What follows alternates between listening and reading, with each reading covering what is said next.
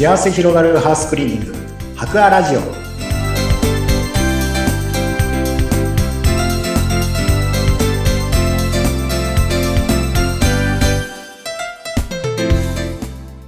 こんにちは。株式会社博アの糸井健二です。こんにちは。インタビュアーの山口智子です。さあ糸井さんあのちょっと最初聞きたいんですけれどもまあお掃除の会社って年末がもう超多忙時期だとは思うんですが年明けると少し緩やかになるんですか、こう、なんでしょう、頼む側としては1月の方が頼みやすいのかなっていうような気がするんですが。そうですね、年明けてからの方が、あの、落ち着く形にはなりますので、あの、1月、特に一番落ち着くのはやっぱり2月なんですね。1月とか2月なんかはご依頼いただきますと、すぐ対応したりとかいうことができやすい、動きやすい、そういったような月になっていますね。ええー、じゃあ予約取りやすいんですね。はい。予約は1月、2月の方が取りやすいですね。なるほど。じゃあ、ちょっと実はまだここがお掃除のうちにできなかったという方がいらっしゃったら、ぜひお問い合わせいただきたいですね。本当そうですね。またあの、エアコンクリーニングなんかもですね、やっぱり5月、6月ぐらいになって、あ、そろそろエアコン使い始めるからやろうなんていう時に頼もうとするとなかなかやっぱり予約取れないってことこれありますんで、うん、あの、逆に2月とかにもう使い始める前にエアコンクリーニングだけやっとくなんていう風な形でも頼んでいただけるとですね、まあ比較的すぐ予約も取れますし、また割引もね、えー、できる場合もあったりしますので、そういったのは逆にあの、使い始める直前なんかに頼むよりは、早めにこういう時期にやっといていただくことをお勧めしたりはしていますね。うんうん。なるほど、わかりました。もし気になった方は、白亜さんのホームページ、この番組の概要欄に掲載しておりますので、ぜひご覧ください。えさて、ちょっと本日は、代表の糸井さんにご出演いただいていますので、まあ、経営、こういったハウスクリーニング、経営しているという点から、いろいろ伺いたいと思うんですが、結構会社のこの仕組み作り、工夫されているということで、具体的にどんなものがあるか、ぜひ教えてください。はい。そうですね。いろいろなところは、の取り組みはしているんですけれども、一つはですね、このありがとうとか、こう感謝の気持ちをこう見える化するなんていうのを仕組みにしてですね、取り入れたりしていますね。おー、ありがとうを見える化するというのはどういうことですか？はい、えー、これはですね、あの、いわゆるこう、アプリがあるんですけれども、そういう専用のアプリがありまして、この、お互いに、お互いにというかですね、何かこうしてくれてありがとうとか、あと、ちょっとこういったとこよく頑張ってるよねと。こういったとこすごい気づいてくれてよかったよとか、うん、何かそういったちょっと気になる、いいなと思ったこと、まあ本当にそれこそいい、いいねと思うようなことをですね、うん、しっかりと思っていてもこれはやっぱ伝わらないわけで、しっかりとこれを伝えていこうと。で、どうせ伝えるならば、口で言ってその場だけで済ませるのはもったいないので、はい、ちゃんと形として残るように伝えていこうっていうことで、まあそういったアプリが実はあるんですけれども、そのアプリを使って、あの、ありがとうという言葉と一緒にコインを、そのアプリの中で使えるコインを送り合うっていうようなですね、そんな仕組みを今導入していたりしておりますね。へえ、面白い。そういったものがあるんですね。そうなんです。もともとはカードでやってたんです、実は。サンクスカードっていうのを作ってですね。あの、なんかこう、よ、手書きで、はい、そうなんですよ。あの、何か今日、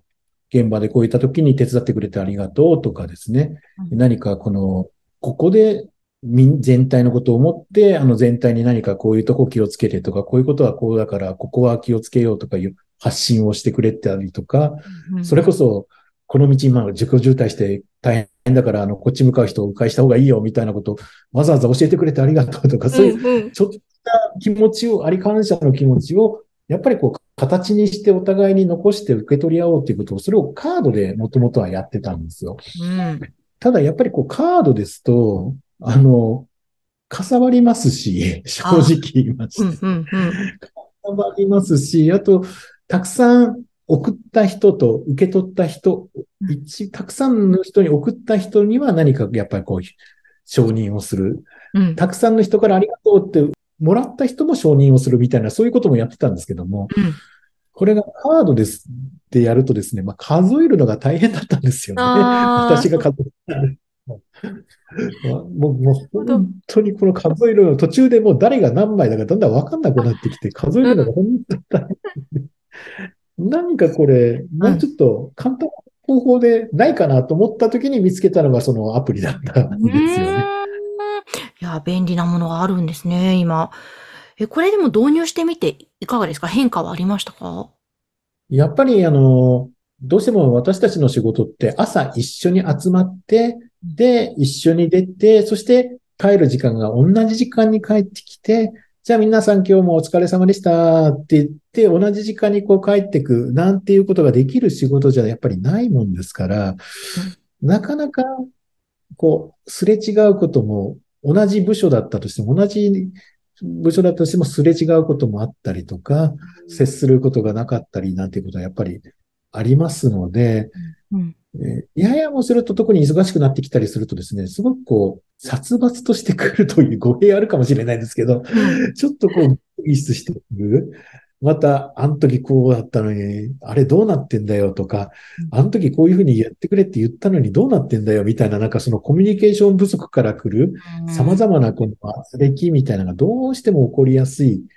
えー、会社だったんですけども、はい。すごく、こう、お互いにいろいろな、そういったところを気づいてくれるんだ、そういったところを見てくれてるんだ、みたいなところをしっかりとこう認識してくれてる、いく中で、まあ、こちらの要求だけで、なんでこうしてくれんだ、ああしてくれないんだっていう風な雰囲気があったところが、はい。何かできないってことは何かちょっと今忙しいのかな何かもしかしたらちょっと困ってることでもあるのかなってこう、相手のことをちゃんと思思ってあげれるような、そんな雰囲気に、本当変わってきたなっていうのはすごく感じてますね。へえ。いや、確かにそのコミュニケーションって、なんて言うんでしょう、数と言いますか、やっぱりこう、コミュニケーション取っていないと、だんだん本当誤解が生じるようになるというか、それが、まあ定期的にでもコミュニケーションを取っていると、あ、こういう人なんだな、あ、こういう考えしてるんだって、なんか理解が深まるから、こう、あ、例えばミスしたとしても、あ、なるほど、今こういう状況だからなんだよなって理解できたりとか、あとフォローしてあげようという気持ちが生まれたりとか、もしくはそうならないようにサポートしてあげようとか、なんかおそらくいろんなことが生まれてくると思うので、それがそういうありがとうを見える化する仕組みで、なんかいいですね。常にできてる状態ってことですもんね。細かなコミュニケーションというか。細かなコミュニケーションが常にできてるような状態にやっぱりなっていってるっていうのはすごくいいところだなと思いますし、このアプリはまたすごくいろいろ工夫ができてですね、ありがとうだけじゃなくて、チームワークを、コインの種類をいろいろこちらで設定たくさんできる、な、いろんな種類のコインを作れるんですね。ありがとうコインとかですね。あと、いいねコインとかですね、チームワークコインとか、なんかこう、頑張った、あの、努力した、頑張ったことに対して称賛するコインとかですね。いろいろ作っていっていけますから、何かちょっと、特にあり、あの、サンクスカードでやってた時はですね、別にありがとうなんて言うこともないしな、みたいな 感じの時もいたんですけど、うん、でもまあ、チーム、チームのことを考えてくれて、いろいろ発信してくれる人にはチームワークコインを送ったりとかですね。うん、それこそ、新しく入社してきた人に対して、いや、もうハッカーに来てくれて、ありがとう、よかった、一緒に頑張ろうみたいないいねコインを送ったりとかですね。なんかそういうことができるようになって、すごくそこも面白い、細やかな、それこそコミュニケーションが取れるようになったっていうのはすごくいいところだなっていうふうに思ってますね。本当ですね。なんか、こう、人を、なんていう、減点方式じゃなくて、こう、加点方式といいますか、いいところをまた見ようという意識も働きますもんね。すごくいいですね、なんか。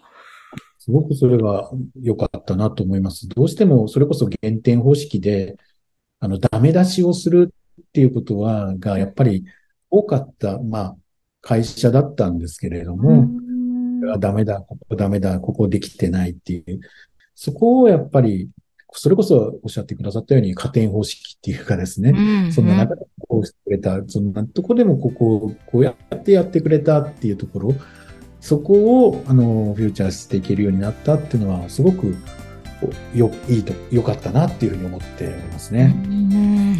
ど。いや、いいですね。ぜひ、あの、皆様のね、会社の経営にも参考にしていただきたいなと思う今日お話でしたが、ちょっと今日は、その、ハウスクリーニングをやってらっしゃる糸井さん、その会社経営の視点から仕組み作りの一つ、取り入れていらっしゃるありがとうを見える化する仕組みについてお話をしていただきました。今日もありがとうございました。ありがとうございました。